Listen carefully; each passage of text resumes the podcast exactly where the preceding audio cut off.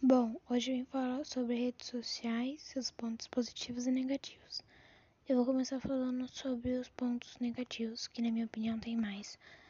Uh, bom, hoje em dia, durante essa pandemia que nós estamos vivendo, né, acaba que muitas pessoas, né, ficam em casa e também não, quase não fazem nada, só fiquem no celular, principalmente crianças e adolescentes, né.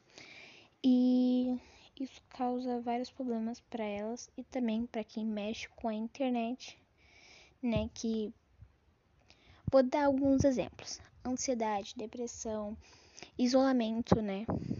Distanciamento da vida real delas e das relações familiares dela, que acaba dando o seu máximo de tempo para a internet do que para a família, né?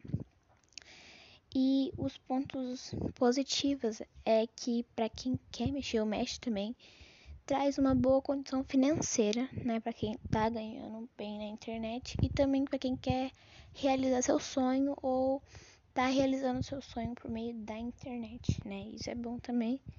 Mas é isso.